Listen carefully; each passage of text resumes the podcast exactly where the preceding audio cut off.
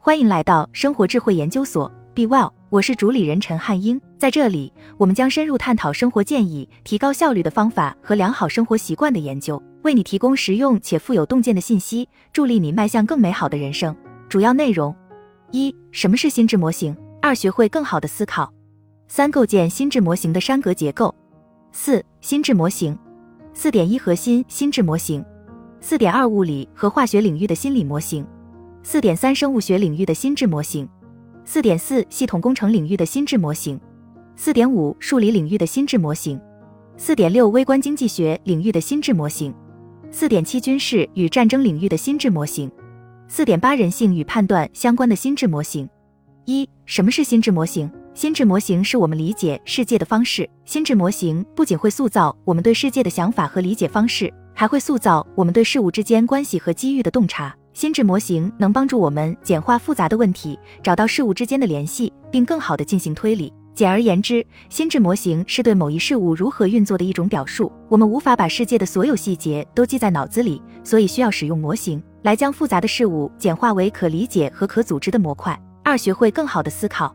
一个人思维的质量与其头脑中的模型成正比。你拥有的模型越多，你的工具箱就越强大，你就越有可能利用正确的模型来看待现实。事实证明，在提高决策能力方面，工具的多样性很重要。我们大多数人都有自己擅长和专攻的领域，在这些领域，我们积累了一些心智模型。然而这是不够的，因为没有形成一个心智模型网格。不同领域的专家对同一件事会有不同看法。默认情况下，一个典型的工程师会从系统角度思考问题，一个心理学家会从激励的角度思考问题，一个生物学家会从进化的角度思考问题。而通过将这些学科放在一起，我们就可以以三维的方式看待一个问题。如果我们只从一个方面看问题，就会有盲点，而盲点会让你栽跟头。当植物学家关注森林的生态系统时，环境学家在关注气候变化的影响。林业工程师在关注树木的生长状况，商人在关注土地的价值。没有一个人是错的，但也没有一个人能描述出森林的全貌。分享知识或学习其他学科的基础知识，能使你对事物有更全面的理解，从而可以做出更好的森林管理决策。在上世纪九十年代的一场著名演讲中，查理芒格总结了通过理解心智模式来获得实用智慧的方法。第一条规则是。如果你只是记住一些孤立的事实，哪怕是反复推敲，可能也无法真正了解事情的全貌。如果事实没有和理论联系到一起，那么可能就是无用的信息。你的头脑中必须有模型，你必须把自己的经验排列到已有的心智模型网格上。大家可能注意到，有些学生只是试着去记，然后把记住的东西背出来。这样的学生在学校和生活中都很失败。所以，你必须把经验挂在头脑中的模型网格上，这就是芒格的山格理论。三、构建心智模型的山格结构。为了帮助读者建立自己的心智模型的山格结构，以便做出更好的决定，我们收集并总结了一些我们认为最有用的模型。请记住，构建模型格栅是一个终生的工程，坚持下去，你会发现自己理解现实的能力、做出一贯正确决定的能力、帮助所爱之人的能力都在不断提高。四、心智模型。四点一核心心智模型。一、地图不是领土，地图不是领土。换句话说，对于事情的描述并不等于事情本身，模型不等于现实。抽象的东西不是事物本身，即使是最好的地图也是不完美的，这是因为它们是所代表内容的缩减。如果一幅地图以完美的保真度来表示领土，它就不再是一种简化，因此对我们就不再有用了。地图也可以是某个时间点的快照，代表不再存在的事物。地图抽象概念模型是被简化了的。我们思考问题并做出决定时，记住这一点很重要。二能力圈。我们在做事时，有的时候是基于自己想当然的想法，而不是基于自己的客观能力，此时就会有盲点。如果你知道自己所理解的事情边界在哪里，你就知道自己在哪些方面比别人有优势。如果你能诚实的面对自己知识的不足，就会知道自己的弱点和可以改进的地方。了解你的能力圈，可以提高决策质量和结果。三第一性原则思维。第一性原则思维是逆向思维和释放创造性的最佳方法之一。我们需要对复杂问题进行解构，直接深入到最基本的问题。如果你知道某件事的基本原理，就可以围绕这些原理，利用自己的知识创造出新的东西。四、思想实验。思想实验可以被定义为用来研究事物本质的想象装置。许多学科，如哲学和物理学，都利用思想实验来检验某些理念。通过这样做。它们可以开辟新的探索途径。思想实验很强大，因为它可以帮助我们从错误中学习，避免未来潜在的错误。思想实验可以帮助我们评估行为的潜在后果，重新审视历史，以便做出更好的决定。它可以帮助我们找出自己真正想要的是什么，以及达到目标的最佳方式。五二阶思维，几乎每个人都能预料到自己行为的直接结果。这种一阶思维方式既简单又安全，但它只能让我们与芸芸众生想的一样，结果一样。二阶思维是更长远的思考和整体的思考，它要求我们不仅要考虑自身行为及其直接后果，还要考虑这些行为的后续影响。如果不考虑第二和第三阶效应，就可能会引发灾难。六概率思维。概率思维本质上是试图使用一些数学和逻辑工具来估计某个特定结果发生的可能性。它是我们提高决策准确性的最佳工具之一。在每一刻都由无数复杂因素决定的世界里，概率思维能帮助我们确定最可能的结果。当我们知道这些时，所做出的决定就会更精确和有效。七逆向思维，逆向思维是改善思维的有力工具，因为它能帮助你识别和消除成功的障碍。逆向思维的词根是 invert，意思是颠倒过来。作为一种思维工具，它意味着从结果出发，向前追溯到过程和源头。我们大多数人都倾向于用正常的顺序来思考问题，而逆向思维可以让我们把问题翻转过来。逆向思考有时从头开始是好的，但从结尾开始可能更有用。八奥卡姆剃刀这个原理被称为如无必要勿增实体及简单有效原理。简单的解释比复杂的解释更可能是正确的，这就是奥卡姆剃刀的精髓。一个经典的逻辑和解决问题的原则，与其浪费时间试图推翻复杂的情况，不如基于简单的事实自信地做出决定。九汉龙剃刀，汉龙剃刀指出，能解释为愚蠢的，就不要解释为恶意。在一个复杂的世界中，使用这个模型可以帮助我们避免偏执和意识形态，不把糟糕的结果假设为坏人的错。我们寻找的是选择，而不是错失的机会。这个模型提醒我们。人们确实会犯错，一个结果的发生可能有多种解释，不一定就是阴谋论。四点二物理和化学领域的心理模型。一相对论，相对论在物理学世界的许多情况下都适用，但我们在这里要研究的重要方面是，一个观察者不能真正理解一个他自己也身处其中的系统。例如，一个坐在飞机里的人感觉不到他正在飞速运动，但外部的观察者可以看到运动正在发生。整个社会系统也是这样的。二相互作用。如果我推一堵墙，物理学告诉我，墙会给我一个大小相等、方向相反的反作用力。在生物系统中，如果一个个体作用于另一个个体，这种行为往往会得到相应的回报。当然，人类的行为也表现出强烈的相互作用。三、热力学定律。热力学定律描述的是封闭系统中的能量问题，这些热力学法则是无法避免的。是物质世界的基础。热力学定律描述了这样一个世界，在这个世界里，有用的能量正在不断的流失，而能量无法被创造或摧毁。在现实生活中，将热力学定律的经验应用到社会上是一项有利可图的事业。四惯性，一个物体倾向于保持原来的运动状态，除非受到作用力，这是运动的基本物理原理。在实践中，个人、系统和组织表现出同样的效果。五摩擦和粘度。摩擦力和粘度描述的都是运动的困难程度。摩擦力是一种阻止相互接触的物体运动的力，粘度衡量的是一种流体在另一种流体上滑动的难易程度。粘度越高，阻力越大。这些概念告诉我们环境是如何阻碍我们运动的。六速度，速度不等于速率，这两者有时会混淆。速度是速率加上方向，即某物到达某地的速度。一个物体向前移动两步，然后后退两步。它以一定的速率移动，但没有显示出速度。向量这个因素是两者之间关键的区别，这也是我们在实际生活中应该考虑的问题。七杠杆，世界上大多数的工程奇迹都是利用杠杆实现的。阿基米德有句名言：“给我一根足够长的杠杆，我就能撬动地球。”用少量的输入力，我们可以通过杠杆产生巨大的输出力。如果能正确利用杠杆原理，我们在现实世界中将取得巨大的成功。八活化能。火不过是碳和氧的结合，但世界上的森林和煤矿不会随意燃烧，因为这样的化学反应需要输入达到临界水平的活化能才能启动反应。仅有两种可燃元素是不够的。九催化剂，催化剂可以启动或维持化学反应，但它本身不是反应物。不加入催化剂，反应可能会减慢或停止。当然，社会系统也有许多相似的特征，我们也可以从类似的角度来看待催化剂。十合金化。当我们把不同元素结合在一起时，就会产生新的物质。这不足为奇，但在合金化过程中，令人惊讶的是，二加二可以不等于四，而是等于六。合金的强度远比简单的基础元素相加要高。这个过程让我们可以设计出伟大的新材料。同时，我们也以同样的方式理解许多无形的东西。社会系统或个人中适当元素的组合，也可以创造类似于合金化的二加二等于六效应。四点三生物学领域的心智模型。一进化论第一部分：自然选择与灭绝。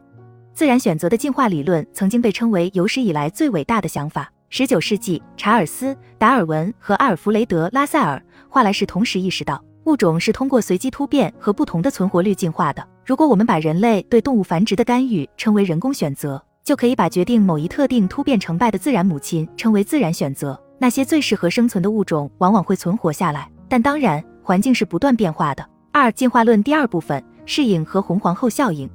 物种考虑到其基因和环境的结合是不可避免，所以倾向于适应环境以求生存。然而，在个体的一生中所产生的适应能力，并不会像人们曾经认为的那样能通过基因传递下去。物种种群是通过自然选择的进化过程来适应环境的。最能适应环境的物种以高于平均水平的速度繁殖。自然选择的进化模式导致了物种之间要争夺有限的资源。当一个物种进化出一种有利的适应能力时，与之竞争的物种必须以同样的方式回应，否则就会成为失败的物种。原地踏步可能意味着落后。这种竞赛被称为“红皇后效应”，其名字来源于《爱丽丝梦游仙境》中的一个角色说：“现在你看，在这里，你需要尽可能的奔跑才能保持原地不动。”三、生态系统。生态系统指在自然界的一定的空间内，生物与环境构成的统一整体。在这个统一整体中，生物与环境之间相互影响、相互制约，并在一定时期内处于相对稳定的动态平衡状态。在多数生态系统中，不同形式的生命体会采取不同的生存方式，这种差异导致了不同的行为。从这个角度看待社会系统，我们可以得出许多类似的结论。四、利基市场。大多数生物都找到了一个生态位。通常，一个物种会选择一个它最适合的生态位。当多个物种开始争夺同一个生态位时，危险就出现了。这可能导致灭绝，因为在有限的资源耗尽之前，只有一定数量的物种能做同一件事。在经济领域中，利基市场是在较大的细分市场中，具有相似兴趣或需求的一小群顾客所占有的市场空间。道理是相通的。五、自我保护。生物体的 DNA 中如果没有强烈的自我保护本能，生物体就会随着时间的推移而消失，从而消除该 DNA。虽然合作是一种重要的生存模式，但自我保护本能在所有生物中都很强烈，它会导致周围的人产生暴力、不稳定和或破坏性行为。六、复制。生物体通过 DNA 的复制来进行遗传和繁衍后代，这也是生物多样性的基础。有多种复制方法，但大多数可以分为有性和无性。七、合作。大多数生物系统都充满了竞争，但不同层次的合作是同样重要的。事实上，一个细菌和一个简单细胞的合作，可能创造出了第一个复杂细胞和所有的生命。没有合作，任何群体都无法生存，而群体之间的合作又会产生更复杂的组织形式。合作与竞争往往在多个层面并存。囚徒困境是博弈论的一个著名应用。在这个博弈中，两个囚犯相互合作的情况会更好，但如果其中一个反水了，另一个最好也坦白。这种模式会出现在经济生活、战争以及人类实际生活的许多其他领域。虽然囚徒困境理论上会导致糟糕的结果，但在现实世界中，合作几乎总是可能的。必须积极寻求合作。八分层结构，大多数复杂的生物有机体，对于它们应该如何组织个体，都有一种天生的感觉。虽然不是所有的动物都有等级结构，但很多动物都有，尤其是在动物聚居的地方。人类喜欢认为自己是局外人。但实际上，人类和其他生物一样，能强烈地感受到等级本能。斯坦福监狱实验和米尔格拉姆实验都证明了一个人类多年前就已经了解到的事实：人类倾向于受权威的影响。在一个组织中，我们倾向于在行为上寻求领导的指导，尤其是在存在压力或不确定的情况下。因此，权威人物有责任表现良好，不管他们愿不愿意。九、激励。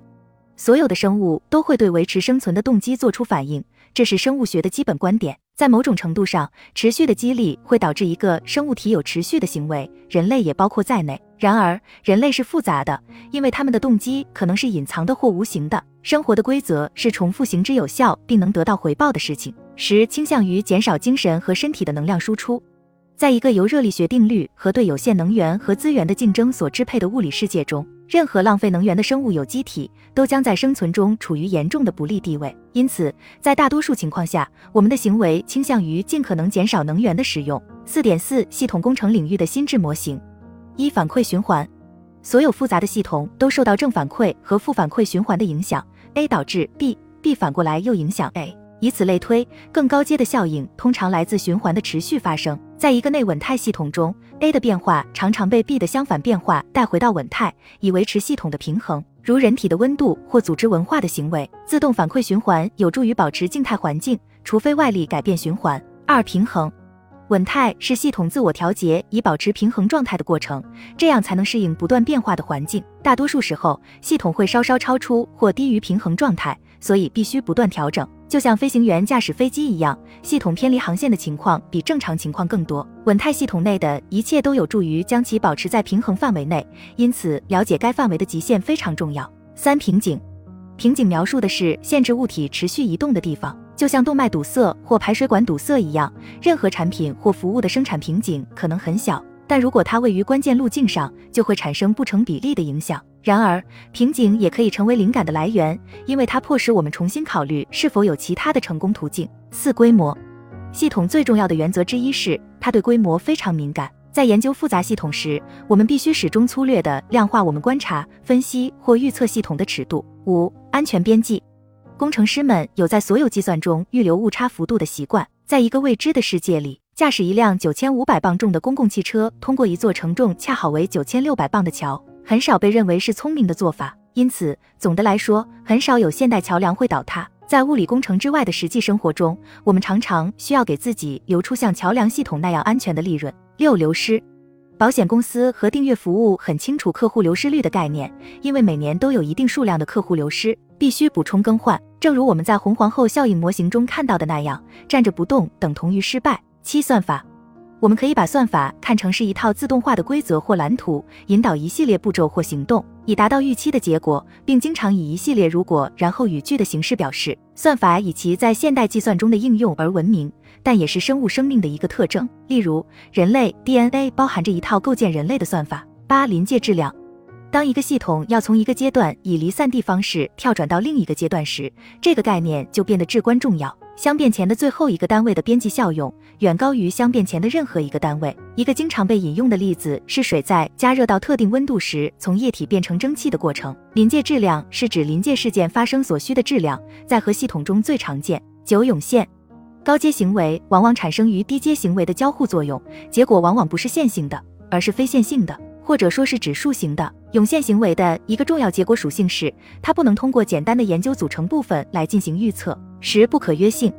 我们发现，在大多数系统中都有不可约的定量性质，如复杂性、最小值、时间和长度。在不可约的情况下，所期望的结果根本不会发生。例如，一个人不可能通过同时让几个女人怀孕来减少生一个孩子所需的时间。一个人也不可能把成功制造一辆汽车的环节简化到只用一个零件。这些结果在一定程度上是不可约的。十一，收益递减定律。这一定律与规模相关。现实世界中最重要的结果，最终会随着增量价值的减少而减少。一个很好的例子是，对于一个贫困家庭，如果给他们足够的钱，人们就不再贫穷。但超过一定程度后，额外的钱不会继续改善他们的命运。在某个大致可量化的点上，额外的钱所带来的回报明显递减。通常情况下，收益递减定律会转向负值领域，也就是说，接受太多的钱可能会毁掉一个贫穷的家庭。四点五，数理领域的心智模型。一分布，正态分布的概率密度函数曲线呈中型，因此人们又经常称之为中型曲线。正态分布有极其广泛的实际背景。一般来说，如果一个量是由许多微小的独立随机因素影响的结果，那么就可以认为这个量具有正态分布。众所周知的例子包括人类的身高和体重，但同样重要的是要注意，在许多常见过程，特别是在社会系统等无形系统中。并不遵循这种模式。正态分布可以与幂函数或指数分布进行比较。二、复利效应。据说爱因斯坦把复利称为世界奇迹。复利是一种计算利息的方法。按照这种方法，利息除了会根据本金计算外，新得到的利息同样可以生息，以此类推，无限循环下去，因此俗称利滚利。只要计算利息的周期越多，财富就增长得越快。这是一种指数效应。而不是线性或相加效应。金钱并不是唯一可以产生复利效应的东西，思想和人际关系也是如此。在有形领域，复利总是受到物理限制和收益递减的影响，而无形的东西可以无限的进行复利。复利还导致了货币的时间价值，这是所有现代金融的基础。三抽样。当我们想要获得关于一个总体的信息时，通常需要查看样本。考虑整个群体通常是不可能的，甚至是不可取的。所以，我们的目标是获得一个能够代表整体的样本。根据经验，其他条件都是相同的情况下，样本量越大，结果越准确。小样本量可能产生有偏的结果。四、随机性。尽管人类的大脑很难理解，但世界的大部分都是由随机的、非连续的、无顺序的事件组成的。当我们把因果关系归之于实际上不受我们控制的事物时，就被随机效应愚弄了。如果我们不承认这种被随机性欺骗的效应，一直企图在随机的事件中寻找规律，就会倾向于认为事情比实际上更可预测，并相应的采取行动。五均值回归，在一个正态分布系统中，随着观测次数的增加，与平均值的长期偏差会趋向于回到平均值，这就是所谓的大数定律。我们经常被均值回归欺骗，我们必须小心，不要把统计上可能发生的事件与因果事件混为一谈。比如，一个病人在开始服用草药的同时开始好转，或者一个表现不佳的运动队连续获胜。六乘以零，每个受过合理教育的人都知道，任何数字乘以零，无论这个数字有多大，结果仍然是零。在人类系统和数学系统中都是如此。在某些系统中，某一领域的失败可能会抵消所有其他领域的巨大努力。正如简单的乘法规则所示，固定零通常比试图增大其他位置的效果要大得多。七等价。代数的引入使我们能够以数学和抽象的方式证明两个看似不同的东西可能是等价的。人类利用符号使获得了数不清的工程和技术能力。至少了解代数的基础知识可以让我们理解各种重要的结果。八表面积，一个三维物体的表面积是其外部的面积，因此一个物体表面积越大，其与环境的接触就越多。有时我们需要较大的表面积，比如人体的肺通过肺泡增加与氧气的接触面积。常通过褶皱促进营养的吸收，还有些时候我们需要减少与外界的接触，比如减少在互联网上的暴露自己的情况，以减少受到网络攻击的可能性。九全局和局部极大值。数学函数中的极大值和极小值是指其定义域上的最大值和最小值。全局存在一个极大值，在给定的范围内，也可能存在一个较小的峰值及局部极大值。全局极大值和局部极大值可以帮助我们确定峰值以及是否仍有可能上升或下降。它也提醒我们，有时必须经历向下走，才能最终向上走。四点六微观经济学领域的心智模型。一机会成本。做一件事就意味着不能做另一件事。我们生活在一个权衡取舍的世界里，机会成本的概念支配着一切。最恰当的概括就是天下没有免费的午餐。二、创造性破坏。创造性破坏一词是经济学家约瑟夫·熊彼特创造的。他认为动态失衡是健康经济的常态，而企业家正是这一创新过程的组织者和始作俑者。通过创造性的打破市场均衡，才会出现企业家获取超额利润的机会。在个人动机的驱使下，企业家们将在一场永无止境的创造性的竞争中力争超越彼此。在这个过程中，摧毁旧的想法，用新技术取代他们。每个人都要小心落在后面。三比较优势。苏格兰经济学家大卫·李嘉图有一个不同寻常的、非直觉的见解：两个人、两家公司或两个国家可以从彼此的贸易中获益，即使其中一方在所有方面都更擅长。比较优势最好被视为一种应用机会成本，每个人都做自己相对最擅长的事情。四专业化。另一位苏格兰经济学家亚当·斯密强调了通过专业化在自由市场体系中获得的优势。史密斯解释说，与其让一群工人从头到尾生产一件完整的产品，不如让他们每个人专门从事生产的一个方面，这通常效率要高得多。然而，他也警告说，并不是每个工人都喜欢这样的生活，在专业化模型中也存在权衡问题。五抓住中间环节，在国际象棋中，获胜的策略通常是夺取棋盘中间的控制权，以便最大限度地发挥潜在的走法。同样的策略在商业上也很有效，这可以从约翰·洛克菲勒在石油贸易早期对炼油厂的控制，以及微软在软件贸易早期对操作系统的控制中得到证明。六商标、专利和版权。这三个概念以及其他相关的概念，保护了有进取心的个人产生的创造性工作，从而为创新提供了额外的激励，促进了资本主义的创造性破坏模式。如果没有这些保护，信息和创造性工作者就无法阻止其作品被自由传播。七复式记账法，现代资本主义的奇迹之一，复式记账法是十四世纪在热那亚引入的记账系统。复式记账法要求每一笔业务都要计入两方相应的科目中。正确的复式记账法是对潜在会计错误的一种检查，可以使记录更加准确，从而使公司所有者的行为更加准确。八效用：边际效用、效应递减、效应递增。对于任何商品来说，额外一单位的效用往往随规模而变化。边际效用让我们了解每增加一个单位的价值，在生活的大多数实际领域，效用往往在某个点之后就开始减少。另一方面，在某些情况下，额外的单位受制于一个临界点，在这个临界点上，效用函数会离散的向上或向下跳跃。举个例子，给一个口渴的人水，每增加一个单位，边际效用就递减。如果增加足够的单位，最终会导致死亡。九贿赂。贿赂的概念在主流经济学中经常被忽略，但贿赂的概念是人类系统的核心。只要有机会付钱给某个代理人，让他睁一只眼闭一只眼，往往比遵守规则更容易。然后规则的执行者反而被压制。这种代理问题可以看作是套利的一种形式。十套利。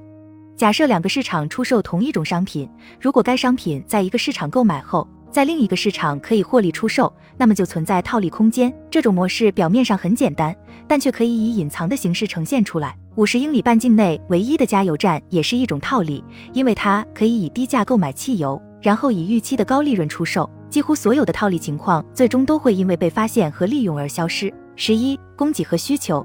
不管是在生态圈还是在经济圈，都存在必需品的有限供应和对这些必需品的竞争现象。正如生物体为有限的可用能源而竞争一样，经济实体也为有限的客户财富和对其产品的有限需求而竞争。某一商品供求相等的点称为均衡点。然而，在实际生活中，均衡点往往是动态变化的，而不是静态的。十二，稀缺性。博弈论描述了冲突、有限资源和竞争的情况。在特定的情况下，在有限的资源和时间下。竞争对手可能会做出什么决定？他们应该做出什么决定？一个重要的注意事项是，传统博弈论可能会把人类描述的比实际情况更理性，毕竟博弈论只是理论。十三，市场先生。投资者本杰明·格雷厄姆在其开创性著作《聪明的投资者》中介绍了市场先生。正如格雷厄姆所解释的，市场有点像一个喜怒无常的邻居，有时醒来时很高兴，有时醒来时很悲伤。作为投资者，你的工作就是在他心情不好的时候从他手中买入，在他心情好的时候再卖给他。这种态度与有效市场假说形成了鲜明对比。在有效市场假说中，市场先生醒来时总是内心平静的，从不会情绪失控。四点七军事与战争领域的心智模型：一、亲临前线。最有价值的军事策略之一是在做决定之前亲临前线，不要总是依赖顾问、地图和报告。所有这些都可能是错误的或有偏见的。任何组织的领导者通常都能从了解一线情况中受益，因为这不仅提供了第一手信息，而且往往能提高二手信息的质量。二、不对称战争。这是不对称模型在战争中的应用。由于所处环境的不同，一方似乎与另一方按不同的规则行事。一般来说，这种模式适用于资源有限的叛乱组织。由于无法在实力上胜过对手，非对称战士会使用其他战术，就像恐怖主义那样，制造与他们实际破坏能力不成比例的恐惧感。三、两线作战。二战就是关于两线作战的很好的例子。当苏联向德国宣战之日起，德国便被迫将军队拆分，将其送往不同的战线，从而削弱了德国在任何一个战线上的影响力。在实际生活中，发动两线战争往往是一种有用的策略，解决或避免两线战争也是如此。四反叛乱。尽管非对称作战方式很有效，但是随着时间的发展，对手也会发展出反制手段。最近也是最著名的是，美国的彼得·雷乌斯将军领导制定了反对叛乱的计划，在没有增加兵力的情况下，取得了实质的胜利。针锋相对的战争或竞争往往会导致要求叛乱和反叛乱的反馈循环。五、相互保证毁灭。有点矛盾的是，两个对手越强大，他们摧毁彼此的可能性就越小。这种相互保证毁灭的过程不仅发生在战争中，也发生在商业中。然而，在后尾现象存在的现实世界中，相互保证毁灭会使错误事件带来的破坏更加严重。四点八人性与判断相关的心智模型：一、信任。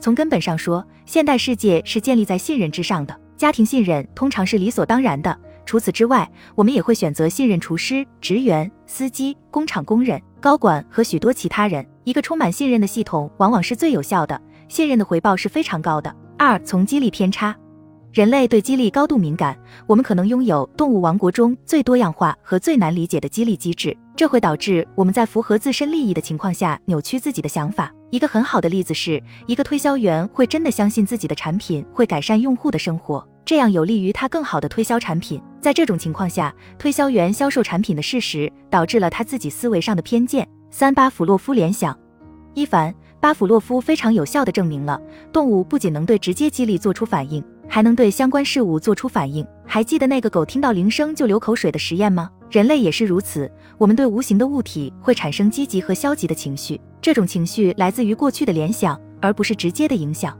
四、嫉妒倾向。人类倾向于嫉妒那些比自己拥有更多的人，并渴望在适当的时候得到属于他们的东西。嫉妒的倾向强大到足以驱动非理性行为。嫉妒与人类本身一样古老，任何忽视嫉妒效应的体系都会随着时间的推移走向自我毁灭。五、因喜欢爱或不喜欢恨而思维扭曲的倾向。人类倾向于基于过去的联想、刻板印象、意识形态、基因影响或直接经验。而扭曲自己的思维，支持自己喜欢的人或事，反对自己不喜欢的人或事，这种倾向会导致我们高估自己喜欢的东西，低估或笼统的归类我们不喜欢的东西，而往往会错过这个过程中关键的细微差别。六、否认现实，否认现实的倾向在战争或药物滥用等情况下得到了有力的证明。在这些情况下，否认现实具有强大的破坏性影响，同时又有很强的惯性。否认现实可以是一种应对机制，一种生存机制。或一种有目的策略。七、可得性启发。现代心理学最有用的发现之一就是丹尼尔·卡尼曼所说的可得性偏差或启发式。我们往往最容易回忆起突出的、重要的、经常发生的和最近发生的事情。大脑有自己的惯性倾向，我们几乎无法控制。可用性启发式可能是其中之一。真正全面的记忆会让人衰弱。可得性启发式的一些子例子包括锚定和沉没成本倾向。八、代表性启发。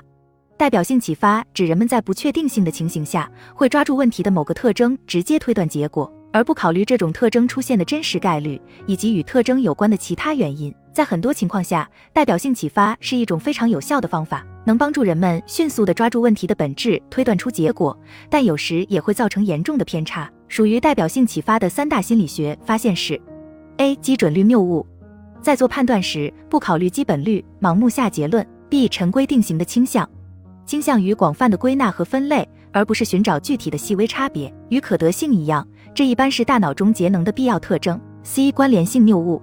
著名的琳达测试证明，学生选择描述的更生动的人，认为他们比描述的更广泛、更有包容性，但不那么生动的人更有可能符合预定的类别。即使生动的例子仅仅是更有包容性的集合中的一个子集，这些具体的例子被视为比那些描述更广泛但更模糊的例子更能代表这个类别。这违反了逻辑和概率。九、社会认同，人类是众多社会物种之一，其他还有蜜蜂、蚂蚁、黑猩猩等等。我们有一种刻进 DNA 里的本能，即在数量中寻求安全感，并会为自己的行为寻找社会指导。这种本能创造了一种团结的合作意识和文化，但也会导致我们做一些愚蠢的事情。十、叙事本能。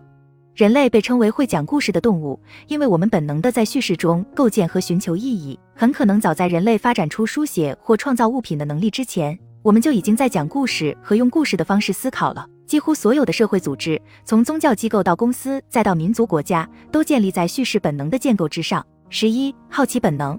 我们喜欢称其他物种为好奇的，但实际上人类是所有物种中最好奇的。这是一种本能。这种本能带领我们走出稀树大草原，让我们对周围的世界有了很多了解，并利用这些信息来创造集体心目中的世界。好奇心本能带来了独特的人类行为和组织形式，如科学企业。甚至在创新的直接动机出现之前，人类就已经出于好奇而创新了。十二、语言本能。心理学家史蒂文·平克将我们学习语法、构建语言的 DNA 级本能称为语言本能。语言学家诺姆·乔姆斯基首次普及了语法语言不是简单的文化产物的观点。正如我们在叙事本能中所看到的，人类会使用语言本能来创造分享的故事，以及用来聊八卦、解决问题和战斗等等。从理论上讲，语法有序的语言承载着无限变化的意义。十三、第一结论偏见。正如查理·芒格所指出的那样。大脑的运作有点像精子和卵子，第一个想法进入大脑，然后大脑就关闭了。这可能也是大脑节能的一种方式。我们倾向安于第一结论，这会导致我们接受许多错误的结果，不再提出新的问题。这种偏见可以用一些简单而有用的思维习惯来应对。十四、过度归纳倾向。对人类来说，概括是很重要的。我们不需要看到每一个实例来理解一般规律，这对我们是有利的。随着概括化的出现，当我们忘记了大数法则，并把它当作不存在的时候，就会产生泛化的错误。我们在只有少量实例的情况下就敢得出一般性结论，即使我们的结论没有统计上的可靠基础。十五，相对满意痛苦的倾向。极度倾向可能是相对满意倾向最明显的表现，但几乎所有关于人类幸福的研究都表明，它与一个人的状态有关，与他的过去或同龄人有关，而不是绝对的。在各种客观条件不同的情况下，这些相对的倾向会给我们带来巨大的痛苦或快乐，让我们难以预测自己的行为和感受。十六，承诺和一致性偏差。正如心理学家经常说的，人类受制于一种偏见。即在可能的情况下，保持他们先前的承诺，与先前的自己保持一致。这种特质对于社会凝聚力是必要的。经常改变结论和习惯的人，往往不被信任。然而，正如一位学者所说，我们保持一致的偏见可能会成为愚蠢思想的妖精。当它与第一结论偏见相结合时，我们最终会得到糟糕的答案，并在大量证据面前固守己见。十七，后见之明偏差。一旦我们知道了结果，就几乎不可能在心理上让时间倒流。事后诸葛亮的心态让我们倾向于认为自己早就知道某某，而实际上我们往往只是在用事件发生前没有的信息进行事后推理。后见之明偏差解释了为什么把重要的决定记录下来，并且当我们开始事后诸葛亮的时候，重新审视自己的信念。十八，对公平的敏感性，正义在我们的血脉中流淌。违反公平的行为可以被认为是采取对等行动的理由，或者至少会导致不信任。然而，公平本身似乎是一个移动的目标，在一个时间和地点被视为公平和公正的事情，在另一个时间和地点可能就不是这样了。想想看，在人类生存的交替阶段，奴隶制被视为完全自然和完全不自然的。十九，高估行为一致性或基本归因错误，我们倾向于将他人的行为过度归因于其先天特征，而不是情境因素。这导致我们高估了这种行为在未来的一致性。在这种情况下，预测行为似乎并不困难。当然，在实践中，这种假设一直被证明是错误的。因此，当其他人不按照我们赋予他们的先天特征行事时，我们会感到惊讶。二十，压力影响，压力会引起心理和生理上的反应，而且往往会放大其他的偏见。几乎所有人类的心理偏见在面对压力时都会变得更糟，因为身体会进入战或逃反应。完全依靠本能，而没有丹尼尔·卡尼曼所谓的第二系统进行推理。压力会导致草率的决定、直接的反应和习惯的退缩，从而产生了精英士兵的座右铭：在激烈的战斗中，你不会上升到你的期望水平，而是下降到你的训练水平。二十一，生存偏差。历史学是我们对过去的解释，而重要的是，历史是胜利者所写的。我们看不到纳西姆·塔勒布所说的沉默的坟墓及那些没有中奖的彩票持有者。因此，我们过度地将成功归因于成功者所做的事情，而不是随机或运气。我们经常只研究胜利者，而不去观察伴随而来的所有失败者。他们以同样的方式行事，但不够幸运，未能成功。二十二，倾向于想要做一些事情。我们可以称之为无聊综合症。大多数人都有需要行动的倾向，即使他们的行动并没有用。我们也倾向于提供解决方案，即使我们没有解决问题的知识。二十三，正伪确认偏差。